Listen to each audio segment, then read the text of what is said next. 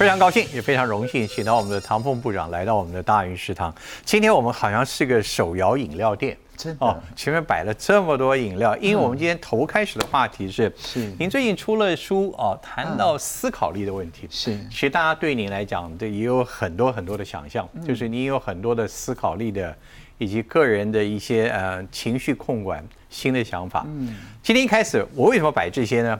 我们先不谈谈数位发展部的重要议题，我们先谈一个大家也许同样关键，怎么去调节自己的情绪，嗯特别我们情绪受到伤害、创伤的时候，怎么去移转它？你有一个精神按摩法，对，什么意思？是呃，好比像说在网络上常常会有一些对于我的人身攻击嘛，一些留言，那那些词呢，我看到，当然如果是初次见到，心里也会不舒服。那这个时候呢，因为是视觉刺激，我就不会用视觉去对付它，不会去打字。相反的，我会去泡杯茶啊，或者是果汁啊，把不同的味道的饮料呢，把它混合在一起。嗯哼。然后呢，休息一下，喝一杯。那这个时候，因为这是全新的味道，所以呢，而且感觉好。所以这样子的视觉的不舒服的刺激，就在我脑里形成一个新的连接，就好像按摩，如果按到痛点的话，不是硬去把它揉松，而是说，哎，先放一点香氛啊、音乐啊什么的，那这样再下次再揉的时候，哎，我就心里浮起来的，就是比较舒服的感觉。算不算一种转念？也是转念啊，它是一个从不同的刺激的方式来转念，听觉的或嗅觉的等等。OK，所以包括之一就是您刚刚讲到。故意去喝一些平常不会组合在一起的饮料，没错，用那个撞击之后的味道，可能是很很难喝，怎么办？哎，没有，这些都很好喝了，怎么样混合都不会难喝。所以你还是有个选择，你选择好喝，不是选择那种。什么鸭蛋汁加什么的，不不不是那种，不是这样子啦。哦，不是那种，是吧？不是那种，像我也会听音乐，好比像说去合成一些新的我没听过音乐，但是也要是舒服的音乐。那有没有随着这个受到的伤害的程度的强弱？而你要喝的饮料或听的音乐的种类要变得更强，比如说我听到很强的这个，我要听 rock。啊，没有没有，倒倒没有，其实就是花的时间嘛。OK，好比像说，如果比较强的字眼的话，也许我需要嗯喝个两分钟、三分钟啊，才能够完全静下心来。如果是比较弱的，喝两口就可以回应。到目前这个很管用吗？啊，当然啊。OK，那但如果是 in person 当面的对你的有些有些人的不礼貌，或者是。你现在是部长了，对，有某立法委员在质询的时候，对你气急败坏，是，你不可能当场去调配个饮料吧？怎么办？其实我会先感谢他。啊，我常常会说非常感谢委员的关心，也就是说心里浮起那种感谢的情绪的时候，也是一种转。所以 这些立法委员以后知道，当你说感谢他的时候，其实你在疗愈你自己。呃，是这样子啊，在转念成一个呃感恩的这个状态。以后你讲感谢两字，这些委员会很敏感，一定会敏感。好，你要今天调一杯？好啊，那我们不如就最左边跟最右边吧。啊，乌龙茶跟柳橙汁，调起来。我给您一个杯子，好呀，小心倒。是，这个调起来会是一个味道，然后把味道之后，如果我记下来，将来我碰到什么不愉快的事情，我就可以记这个味道。是这样子，就是同样的字眼，好比像说您刚刚提到立法委员感谢啊，以后我再说感谢，我就记得这两杯的味道。好，我以后看立法委员我就说感谢。我来，我来。也调一下，好呀。您刚刚讲到一些触碰，一些我还记得您自己也讲到，你不希望被三 C 所嗯驱使主导，是，所以你不会用手去直接触碰你的。我身上也没带手机，现在啊。你好，我们先喝这杯，很好啊，不错吧？好喝吧？对啊，而且新的味道，香，新的味道，所以我们可以自己家里。嗯，有兴趣追随部长的这个方式，就是调一些饮料。万一你感觉情绪接近要失控的时候，嗯，做一点新鲜的事情，没错，温和的音乐饮料。我要跟你挑战一件事情，是嘞，你敢不敢喝一杯我我们所准备的，嗯，跟任何冲击性比较强啊？这什么？辣椒油吗？看起来好像有油花浮在上面，一个厉害，嗯，海鲜鸡粒汤。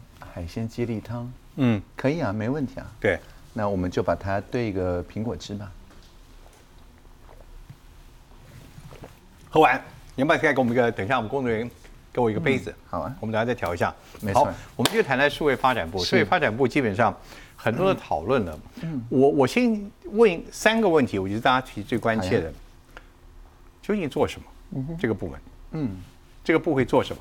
哎，好，三个问题之一，哈，对，这是第一而已。是，呃，数位发展部的工作就是去推动全民的数位韧性。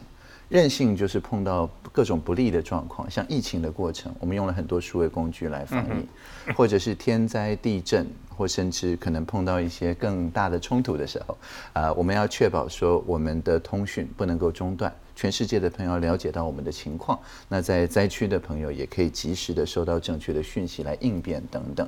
所以这个全面的韧性不是只是啊、好像几个公司啊或者政府来做，大家都是需要守望相助了。那这个在疫情期间，我想大家学到很多。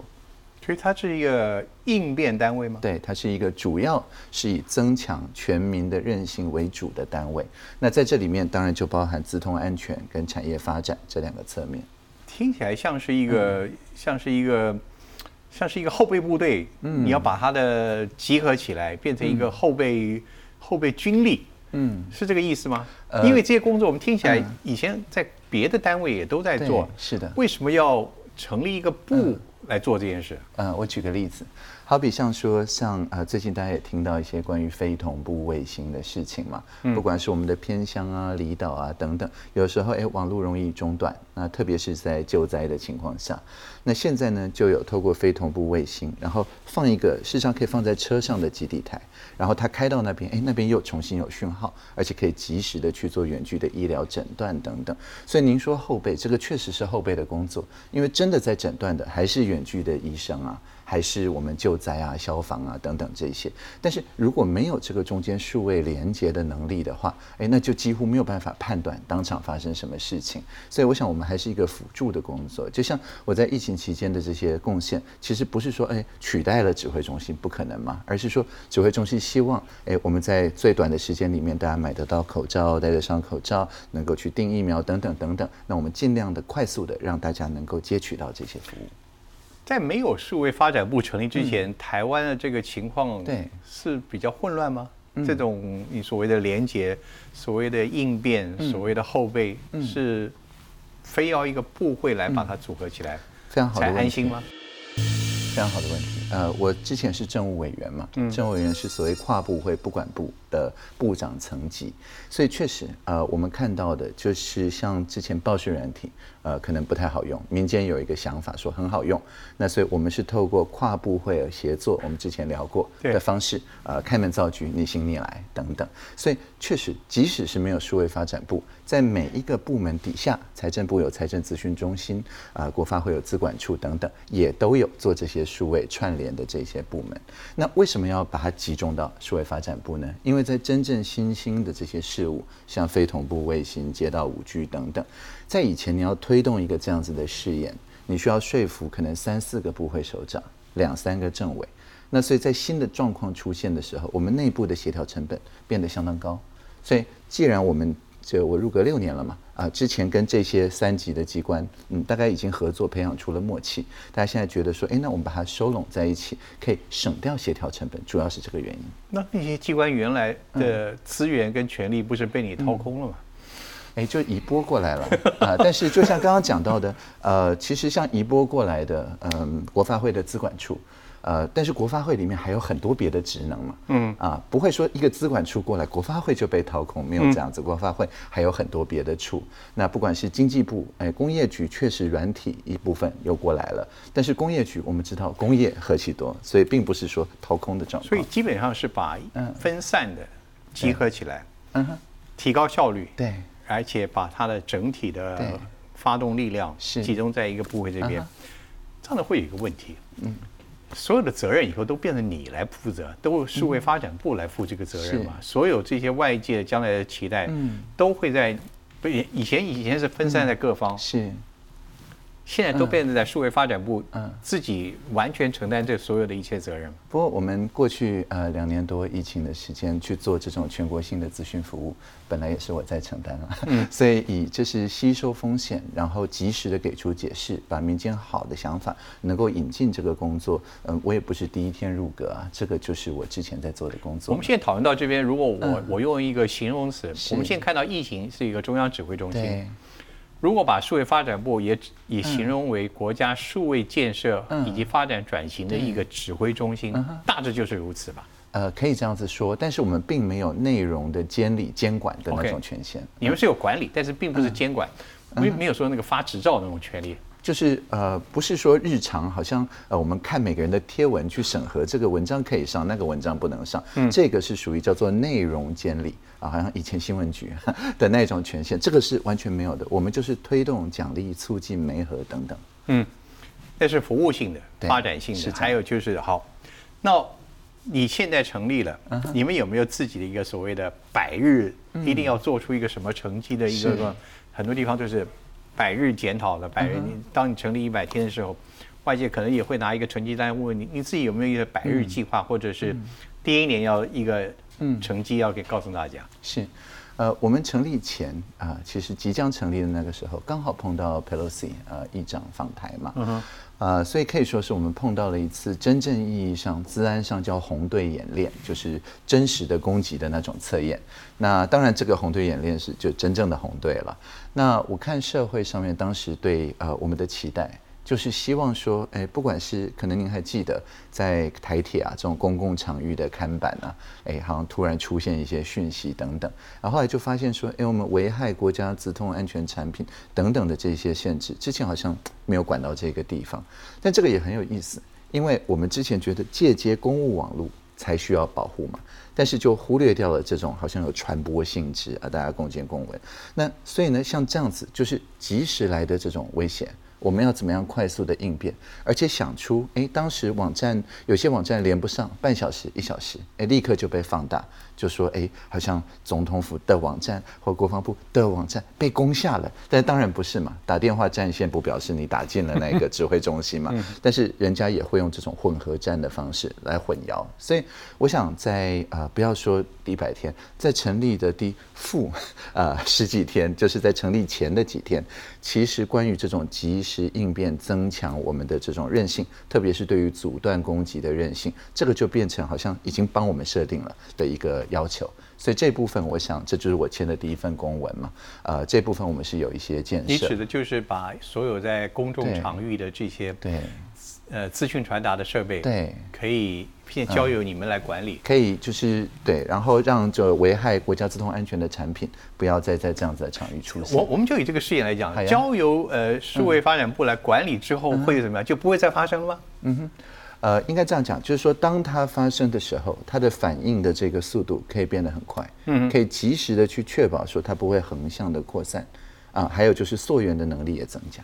你现在指的是政府机关在所有公共场合的展示的这些单位，所以这些单位在过去并不是有这种的有效的管理，但今后就在你们的管理之下，就可以确保它不会发生。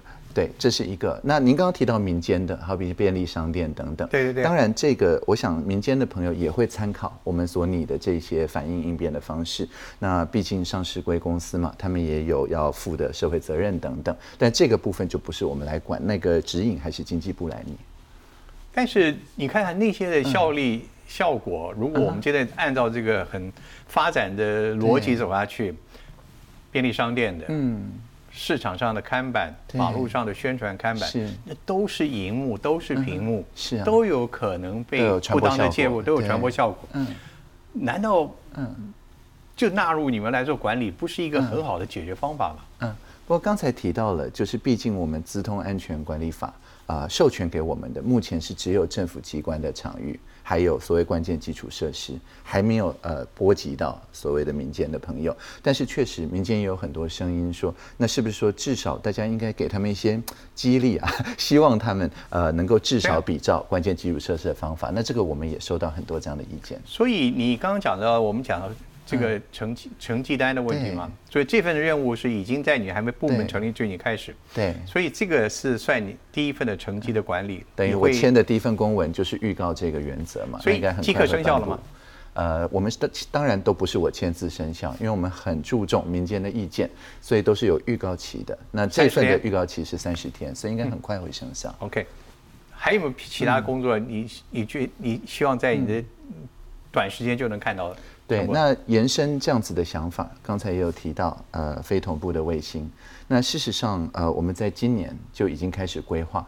我们在不管偏乡、离岛或者任何可能网络会中断的地方，到明年开始，可能七百多个点，那都可以确保说，即使海缆或行动网络或者其他网络有问题的时候，那可以透过卫星的方式去连到国际的网际网络。那这个也是呃，大家都觉得哎，早就应该进行，尤其是看到乌克兰的状况，就应该进行的事情。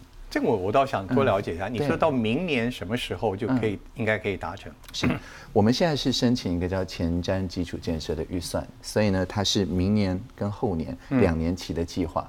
我们编的这七百个点，它是可以改变位置的，所以我们会不断的去试。在怎么样子的战略的位置，它是放在固定的还是移动的？移动的是车呢，还是船呢？等等的地方，才能够去确保说，任何地方发生灾害或其他的状况的时候，呃，可以立刻的赶到，而且可以恢复网际网络的通信。所以它并不是什么时候完全完成，而是我们会不断不断的做这样的，不断的增强。所以我我们可以预见到明年，对，万一还有一些天灾发生的时候，嗯。我们的失联或者失讯的状况应该会大幅减少，会有一些改进。事实上，今年呃就已经有地区的消防队用中轨卫星啊去试这样子的及时把基地台载到附近的地方。这个卫星的保证安全以及可靠程度不会有问题，所以这个也就是我们的一个工作啦。我们要呃我们在资安上，红队是攻击手，蓝队是防守方。我们本来就有一些防守方集合等等的能量，但是我们也会去培养我们台湾在地的红队，去试着攻击这些包含卫星、包含到地下的这个五 G 专网等等的这些接触点，去确保说在别人发现弱点以前，我们的人先发现。也就避免这种遭到太容易被破坏的情况。是这样子。呃，所以这套系统建立起来之后，究竟我们的我们就以一年两年之后，我们真的在任何应变状况之下，台湾内部的通讯分享以及情资的传递，嗯，包括正确信息的呈现，你认为可以做到多少的嗯不致中断、正确，而且保证社会能够正常的进行？你可以觉得。嗯，有多大的我我们的目标当然就是你完全不感觉到中断。现在可能是说，哎，台风来了，某个地区它就断讯个嗯一天几个小时等等，这个新闻上常见嘛。那当然随着我们这样子的呃布设，我们就会看到从几个小时慢慢变成一个小时，慢慢变几分钟，慢慢到你根本感觉不到断掉，因为它实际上就切换到卫星链路了。不会有人破坏，不会有人会有一种意外的情况之下，嗯，还是有漏洞或者是缺口破路。这就是我们的红队要做的了，他们就要抢在敌人破坏前，他们试着破坏。所以，所以发展部有很大的一个责任，就是你要做到尽可能确保的百分之百。对，就是不是只是被动的所谓抵御外物，而是主动的先去模拟那个外物，然后呢再去找到漏洞，然后加以精进。来自恶意的这个治安的动作，可以说无日无知，无日无知啊！到底现况是是那呃，我们当然能够看的，并不是说它一定是从哪里的哪台电脑，因为它中间可能经过很多跳板。嗯，但是我们至少知道它是境外来的嘛，因为境外来要过海缆，跟境内的那个呃做法不一样。所以像 Pelosi 来的时候，我不是有公开讲嘛，说他去连到我们这些重要的政府网站，他们是用大量的呃。同时连线去轰炸，好像打电话打同一支专线让它占线一样，那个量就比以前的最高的量还要高个二十三倍。二三对，所以可以看到说，哎，每次有这样子动员的理由的时候，他们确实是可以调动蛮大的这样的流量。那当然，我们数位部也立刻去提出新的方法，把我们的资讯不要集中在一台电脑，那个就很容易占线嘛，而是分散啊到全世界。可能二十万台以上的电脑里面，那这样确保说，透过分散式网络，让它不至于占线呢？我们最近看到报道，就是大陆方面的或者来自于红军方面的不友善的这种试探，对，可能一天的次数在千万次以上，那都确实如此。机器人做的了，可能不要想成一千万人来做。嗯嗯，是有是有这么高的数目，就是它不断的在在测试你，不断的测试。对，就是它呃，我们一个叫做 port，就是一台机器它可以连线的地方。嗯，所以它就是从第一个窗口扫到最后一个窗口，非常快速的去看你有没有漏洞。那我们用一个最简单的这个现状说明来讲吧，因为观众党可能想知道。现在这场红军跟蓝军，蓝军当然就是我们自己嗯在防御面。现在双方的战斗情况是胜负是如何？是，呃，我想我们在关键基础设施跟政府的核心的这些公共的服务，我们可以看到 Pelosi 来台的那个时候，其实并没有被阻断，也没有真的被篡改什么资料。那但是当然，那个电话占线的那个部分，确实是我们可以应对的更好。所以后来我们就花了比较多的力气在应对战线这件上，但是大家关心的这些核心的基础设施或者一些公益事业等等，呃，我们也可以看到在呃我们的蓝队的及时联防底下，并没有造成什么损害。我想问的是，究竟这个治安防御嗯哦，跟台湾整个社会的正常运作，对，在您的现在整个部的工作，到底嗯是不是占的几乎相当大的比例？相当大的比例，尤其是资安要养成良好的习惯，呃，其实并不是一件容易的事情。啊、大家都知道，虽然要设定密码，但是很多人不同的网站都设定一样的密码。大家都知道说，哎，除了系统管理员之外，不要随便去给权限。但是像我是部长，但不是资讯处的人，哎，那有时候就会给我超过我所需要的权限，我还要自己去举报自己，然后把它啊、这个呃取消掉。那像这些其实都是呃，像我们防疫的时候会彼此提醒嘛。啊，戴口罩、勤洗手、保持社交距离等等。那资安这边，我们也要养成良好的，包含备份的、密码的等等的这些习惯。那这些习惯的养成，这个是占我们很大的工作的比例。也就是你们一再强调要培养台湾民众的一个数位韧性，吧对了？就是这个意思，吧是这样子。就是我们不断的在测试当中去成长、去修补，是的然后去修快速的复原。是的，这两年接近快三年的疫情之下，你觉得台湾社会究竟我们在数位方面、数位韧性方面，我们进步了多少？我觉得进步非常多，嗯呃，特别是像呃，在所谓的呃先查证再转传，或先查证就不转传了，呃的这部分，因为我们看世界各国，它除了 pandemic 呃就是疫情之外，还有 WHO 有一个字叫 infodemic 啊、因为大家在疫情的时候会慌嘛。那如果没有及时的，就是科学上呃目前了解到真实的资讯的话，大家还是会传啊，各种偏方啊，各种呃恐慌的讯息啊等等。那这些讯息本身也是 infodemic，好像一种流行病一样。那我觉得台湾在就是相当透明公开，至少每天下午两点带上节目，大家 养成对传染病学的基本知识。那还有我们的像可爱的总裁啊等等，去把这些呃好的科学观念用迷因的方式去扩散等等，那确实养成所谓的精神抗体。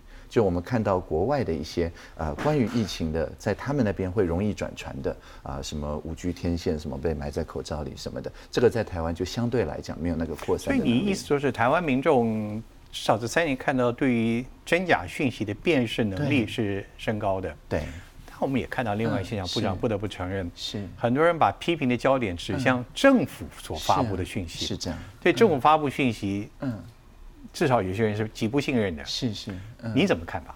我觉得这个就我那先给你调杯汁吧，果汁吧。嗯好啊，嗯这是我们的海鲜金荔枝。嗯，我要记得这个话，请请部长回答。好呀，嗯，其实呃，我们特别之前在靠近选举的时候，就有很多呃，有时候是说政府，有时候还说是 CIA，也是一种政府吧，啊 呃，所谓这个操纵选票嘛。我记得那个时候，呃，二零二零年的时候，有说呃，CIA 有印一个隐形墨水啊、你不管盖谁，你那个墨水会消失啊、蔡英文的墨水会显出来，然后还有那个计票的所谓的影片去佐证嘛。那但是我们后来就发现说，哎，其实并不是说好像只有某个政党的支持者在辟谣，事实上所有的相关的这些政党，他们都有监票员，事实上也有在看那个及时的开票。所以呢，其实不管你去看哪一个阵营，他们的 YouTuber，他们都有他们的角度的那个佐证。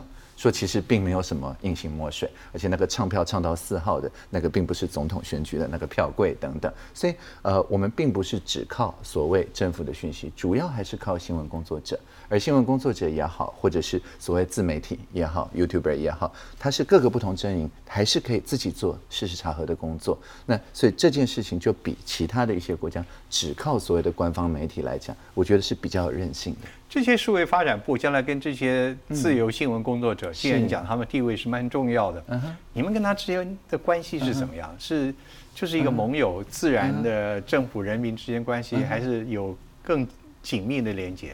呃，因为很多这些新闻工作者现在告诉我们说，他们的广告收入啊，啊被 Google 啊，还有当然一部分 Meta 啊，好像有一点嗯，有点垄断的味道。所以我们目前也有另外一个工作，是去确保说他们可以跟这些跨境的大型平台可以共荣，因为各行各业因应这些数位时代、数位转型，这本来就是他们的利润的分享。哎，对了，利润分享机制是是是，我讲的比较委婉。所以我也知道，好像数位部在在在也有民意代表关心这个事情，要求你们一个期限要提出一个方案，是。帮助台湾的媒体在国际跨平台上面的利润。是得到一个公平的机会，呃，就是只有新闻业，新闻业啊，因为娱乐媒体什么那个的公益价值不容易计算，但是新闻业绝对是有公益价值的。这个进展嗯顺利吗？到现在还蛮顺利啊。我们不管是跟平台方的一些讨论，或者是跟一些相关的政府部会，总要先统计出到底损失了多少。这些国际大平台为什么他们会对于数位部有友善的态度呢？看起来他们很多事情都是蛮。蛮强悍的，蛮强悍的。呃，我我先讲个故事，就是我再给你，好你要选哪一个果汁？哎，刚刚说苹果汁不是吗？苹果汁，好来。苹果汁兑海鲜精力汤，保证您记得我们的节目。我我发现您很公平，我喝的你也要喝。我是啊，是是，我这里已经倒了一杯啊。嗯，好的。来，好，谢谢谢谢，预祝您精神放松。还不错哎，其实蛮好喝的。对，以后我先申请专利。没有问题。刚刚讲一个故事。是是是，呃，之前呢，呃，在二零一八年的时候，嗯，那个时候我们发现，虽然我们选办法，呃，已经有规定说，不管是竞选所的政治现金啊等等，不但要揭露嘛，而且境外的是不能来捐我们国内的候选人。那当时呢，大家就发现，哎，在 Facebook 上面多了很多那种精准投放的广告，它的这个金主呢也不是本地，而且它绕过整个事实查核机制，因为那是广告嘛，啊，然后都是一些政治性或一些社会性的一些讯息。那当然大家就觉得说，哎，那那这样是不是政治献金法就就被绕过去了？呃，任何境外的人都可以不揭露他是谁的情况下去呃参与，哎，这个干预选举。那呃，我们去谈。那谈的时候，其实他们就呃，Facebook 就发现到说，呃，我们虽然并没有立任何法，并不是拿着法律去谈，但是呢，因为台湾的公民社会不分党派都觉得说，我们政治现金揭露是应该的事情。嗯啊，监察院呢当时只用纸本揭露，没有用开放资料，那还被纠正，还被这个大家引用了很多资料去，然后自己把它数位化。所以呢，Facebook 就发现说，他如果不配合台湾这边。对于政治现金的，我们叫社会规范 （social norm） 的话，哎，说不定被社会抵制。那在这个情况下，哎，就蛮好谈的。所以到二零一九年，台湾变成他们呃极少数所谓的 civic integrity，就是去确保在呃竞选前的这些资讯的事情，他们就投注了相当的精力来确保，说到二零二零年选举不能再用这种投放广告的方式来干预选举，而且要及时揭露等等。我讲这个故事的意思是说，并不是好像我压着这些大型平台。而是大家去凝聚一个共识，了解到说，哎，选举不能够这样境外干预，新闻业是非常重要，有公益价值等等，是拿着这个共识说，哎，那你要不要配合一下？也就是说，我们必须把我们台湾自己对于数位民主的这个坚持精神。要更加让世界知道，是这。这里是一个民主社会，是重视我们自己的是的权益。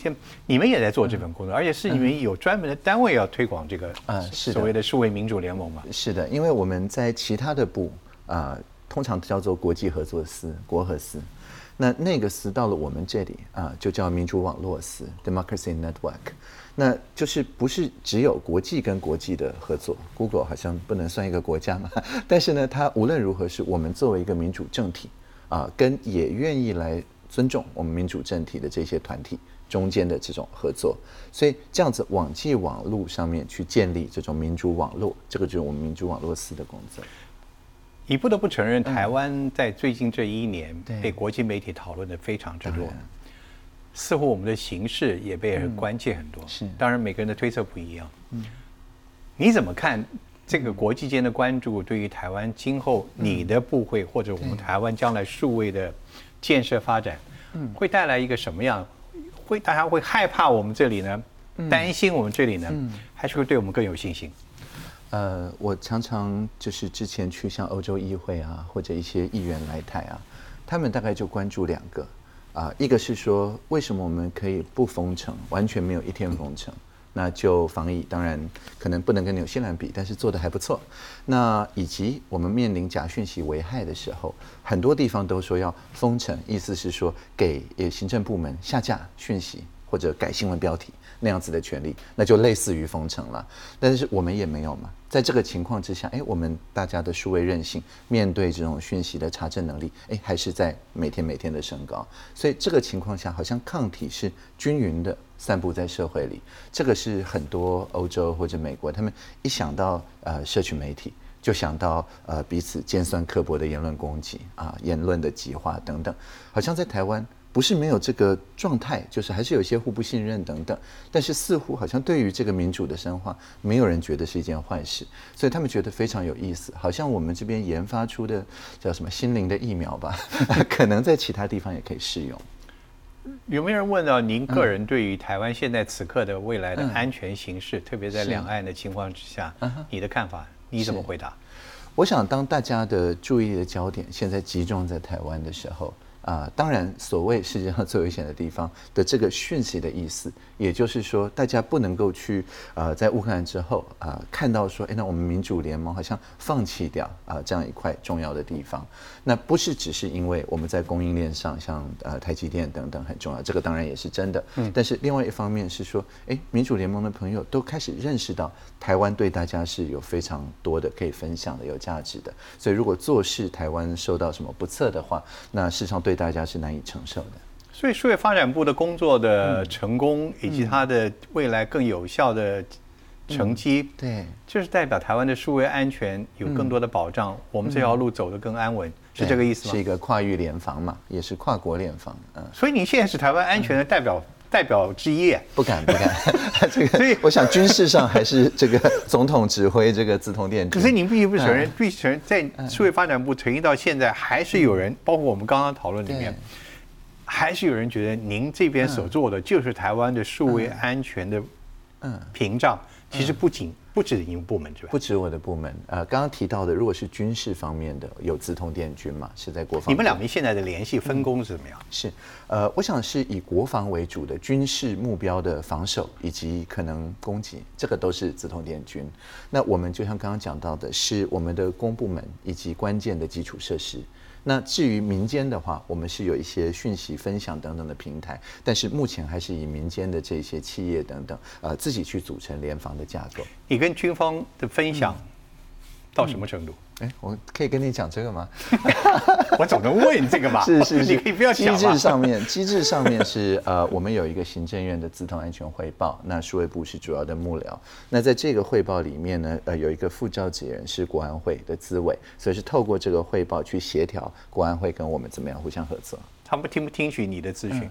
啊，当然了，嗯，你的咨询，嗯，所以在目前我们的国安防御方面。你也提供了一些您的个人的看法。其实主要就是大家关心的，就是良好的治安习惯。刚刚讲到的戴口罩、勤洗手这一类的。那我们现在有一个讲法叫 Zero Trust 啊，就是不会因为呃你在内网里面，或者你的电脑是这一台，或者你说你有账号密码，就完全相信你，给你全部的权限。那像我们透过行动设备来签公文，它是要验这个连线、这个设备还有我的指纹。那当然，这三个加在一起，同时被攻破的几率就比较低了。那像这种防御的纵深、零信任的架构，我想这个不不管是其他世界各国或我们自己数位发展部，现在都是在同样推广这个。两个问题其实跟着相关的。对，您的工作角色既然如此重要，当然很多地方您不便透露。嗯。不可能完全只靠你一个人自己的智慧，你应该有一个智囊团吧？当然了，嗯。那智囊团现在嗯都在数位部里面了嘛？呃，都已经你都找找齐了吗？这些人力？嗯，当然，如果你提的是我们的次长，好比像说负责治安跟我们咨询长阙和明老师，啊，或者是我们治安署的谢翠娟署长，那他们这个队伍大概都组成了。那现在主要的挑战是年底要有一个叫做治安院，国家自动安全研究院。啊，我们刚刚提到的比较都是政策方面规划的工作，但是治安院呢还会有一些技术方面的工作，这部分也需要征人。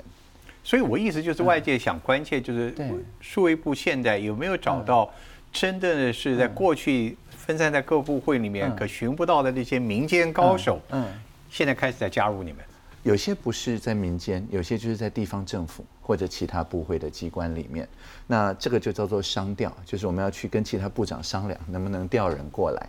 那商调的加上移拨的这些常任文官，目前是占呃大概快九成吧。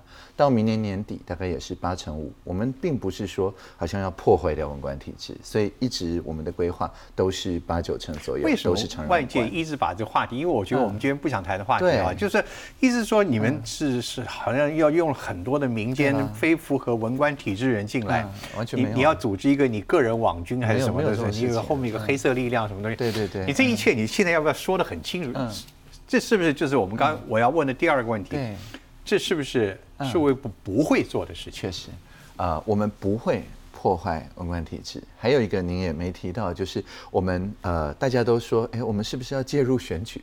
刚刚我们在讲的是说不让境外势力介入选举，抵御外侮。但是我们自己呢，我们当然也不会介入选举，我们是行政中立啊。那我想有这样子的呃说法，一开始确实我们在组织法里面有明定，说我们的司长、署长是可以用常任文官，但是也可以用教授、副教授，可以用政务禁用。呃，我们数位部最多可以有一百个约聘，两个署各最多可以有一百个，所以好像时速三百上限啊。那但是我当然也同时会说，哎，到明年年底也不过八十五个。那大家就会说啊，是不是后年年底就三百？不是，都没有这样子。我们并没有要用到满时速三百，不是飙到三百。那当时为什么会有这个设计？其中一个原因是因为，如果司署长都是教授、副教授，那他们会要用的人，他们的同事、学生等等，当然不会有国高考的资格。所以当时的规划是说，哎，那可能要用约聘嘛。但是因为我们所有的司署长都是常人文官。所以他们一想到要用的人，当然都是从本来的或者比较熟悉的机关来商调。所以其实我们继续保持这个行政中立，由司署长、常任官来规划这个聘人的话，那就绝对不会到三百个。现在看起来一百个也到不了。部长，你自己是不是也期待更多的民间人士放下他们个人的一些人生此刻的也许有更高的待遇或者成就要求，嗯，来加入你的部门？嗯。我想，呃，不需要完全放弃了，打八折而已了。放弃好像是当志工的。到现在为止，你你你觉得当部长之后，你最大的感受是什么？最大的感受，呃，我觉得部长跟政委的工作量啊，对我来讲其实是差不多的。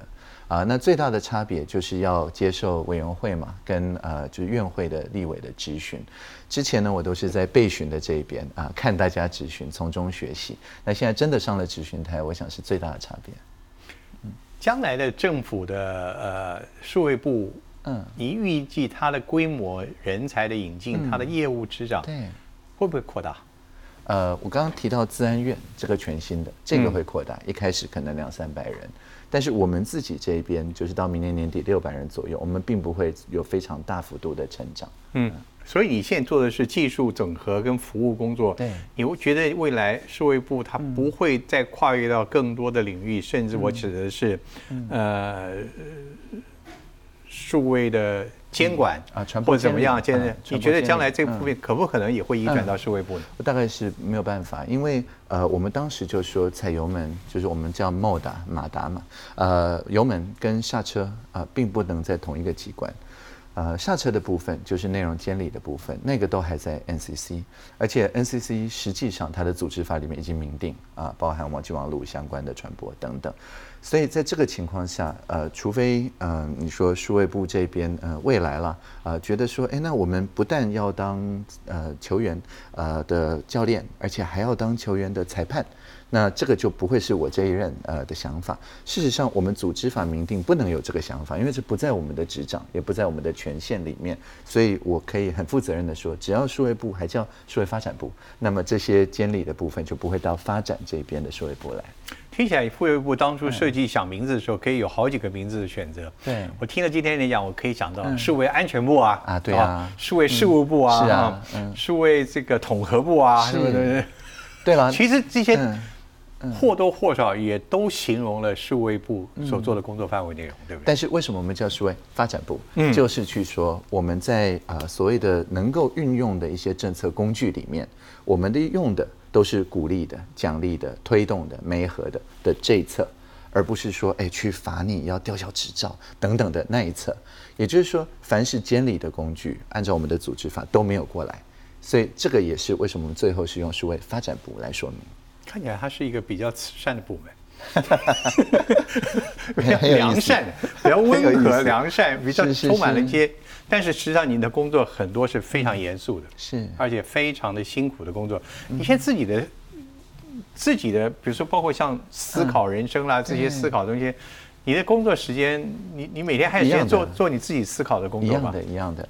呃，我本来就是从早上七点到晚上七点嘛，是我的工作时间。那现在也差不多就是这样。可是，比如说我们过去两年有太多的事情是突发事情，是这样。你刚刚讲到说，我我猜想下一次大的天灾或台风来临的时候，你也要参加政府的部门，你也睡不了觉啊。对，那希望希望那个时候啊没有了。其实 之前在应变的时候，我还是会抓紧时间睡，加一加还是八小时，因为没睡到那么多的话，我没什么贡献了。好，那当然就是说，除了这个是我比较个人的之外，呃，数位部的好处是说，呃，我们从不管经济部啊、NCC 啊，或者是国发会啊，或自然处啊，其实有很多能人好手，真的是在体制里面，常人文官愿意加入我们。所以当每次碰到这种突发的状况的时候，以前在院本部，呃，我的办公室大概二十几个人嘛，那确实就一个人要当好几个用。但是现在，哎，好歹加一加，到目前大概两三百人，到明年可能五六百人，那呃，有更多的及时应变的工作可以比较分散式的进行。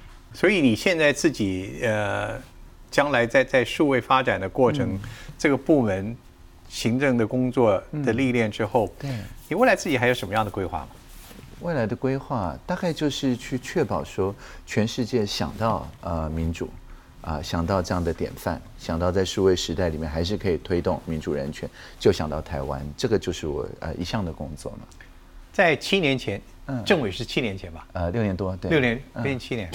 你有没有想到台湾此刻在数位安全方面，嗯，竟然经历了一个这么样的？艰巨而且又关键的时刻，对，而就在这个时刻，你就在这个位置上，嗯，你有没有想到这种的，它已经不是巧合了，它是一种命运的安排吧？嗯，就欣然接受吧，啊，欣然接受吧。有没有预想到这个情况会，当时会有这么大的一个一个一个一个变化跟发展？呃，六年多前入阁的时候，那时候我是说，哎，希望能够去担任全球关心民主的这个社群，跟我们的政府中间的桥梁。对，是一个桥梁嘛。对，那呃，我觉得现在这个还是我的兴趣。也就是说，我的工作当然越来越多的，像您刚刚讲，有一些应变的成分在里面，尤其是在疫情这两年多。但是，我想我初心就是呃，去联系全球的民主社群，让大家看到说。发生威胁挑战的时候，我们不需要往专制集权的路上走，反而是越来越民主、更民主，才能够应对这些新的挑战。这个是没有改变的。今后我们在立法院会看到更多您的个人跟民意代表之间的，他们当然也是有有他们的义务跟责任要对你来做的。呃，你但绝对在你身上不会看到猛烈的攻防吧？应该不会吧？猛烈的攻也许有防没有啊？都是非常感谢委员的关心。你你一直都会以这么样的态度来面对民意代表的质询吗？是这样子啊，因为我是真的很感谢了，不是只是口头讲啊，很多这样子攻击的方式，呃，我去回应之后，它可以传播我们实际的状况给平常并不会关心数位部在做什么的人，那这个是非常重要。感恩感恩，真的感恩，感恩这个是感恩。最后我讲一个小问题，就是您今天。一开始是一个精神按摩的方式，提供大家最好的一个随手可以拈来的，就是一种生活上的一种。你还有没有现在也许在这书上没有，您在自己生活上的已经应用的一些小技巧，可以分享给我们观众的？呃，我我想分享一个，呃，就是我在刚睡醒的时候，嗯，因为大家知道我是不会把手机啊或任何三 C 产品带到啊卧房去的。那但是呢，有的时候刚醒来，真的就是有很好的点子。那之前呢，都是用纸跟笔啊去写下来、记下来。但那样子的问题就是说，其实第一个 我写的字我自己醒来真的醒了不一定看得懂。那第二个呢，就是写字它多少是线性的啊，它很难去呃很完整的。把这样脑里的刚醒来那个结构去捕捉下来，所以我最近呢是呃比较是用好像色笔的那样子的方式，可能有几种颜色的笔啊，然后跟纸啊就放在床头。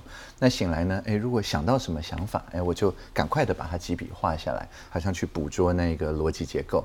那这样子的话，哎，再稍微清醒一点的时候再去看的时候呢，比较能够了解。所以包含呃我们的之前在筹备阶段的这个呃怎么样组织我们的出物规程啊。各司各属要怎么放啊？或者是说啊，我们刚刚提到的，就是在及时应变这些自然的攻击的时候，资源怎么配置啊？等等。我觉得我现在越来越变成一个 visual thinker，就是一个用呃视觉的方法，好像这个很大的画布里面去组织刚醒来的一些灵感。这个或许可以分享。太好了，以图带文字是这样，然后用视觉形象符号能够带领更多的记忆重新回归到你脑里，是太棒太棒了。嗯，我们也期待我们的唐方部长未来能够把我们国家的数位建设带向一个更有效也更安全的领域。是，感谢你，谢谢，谢谢主持人，谢谢。我要感恩我们的立法委员，谢谢谢谢，非常感谢，谢谢。请真的多多指教，谢谢。谢 谢谢谢。谢谢谢谢。嗯。哎呦，赶快喝一口。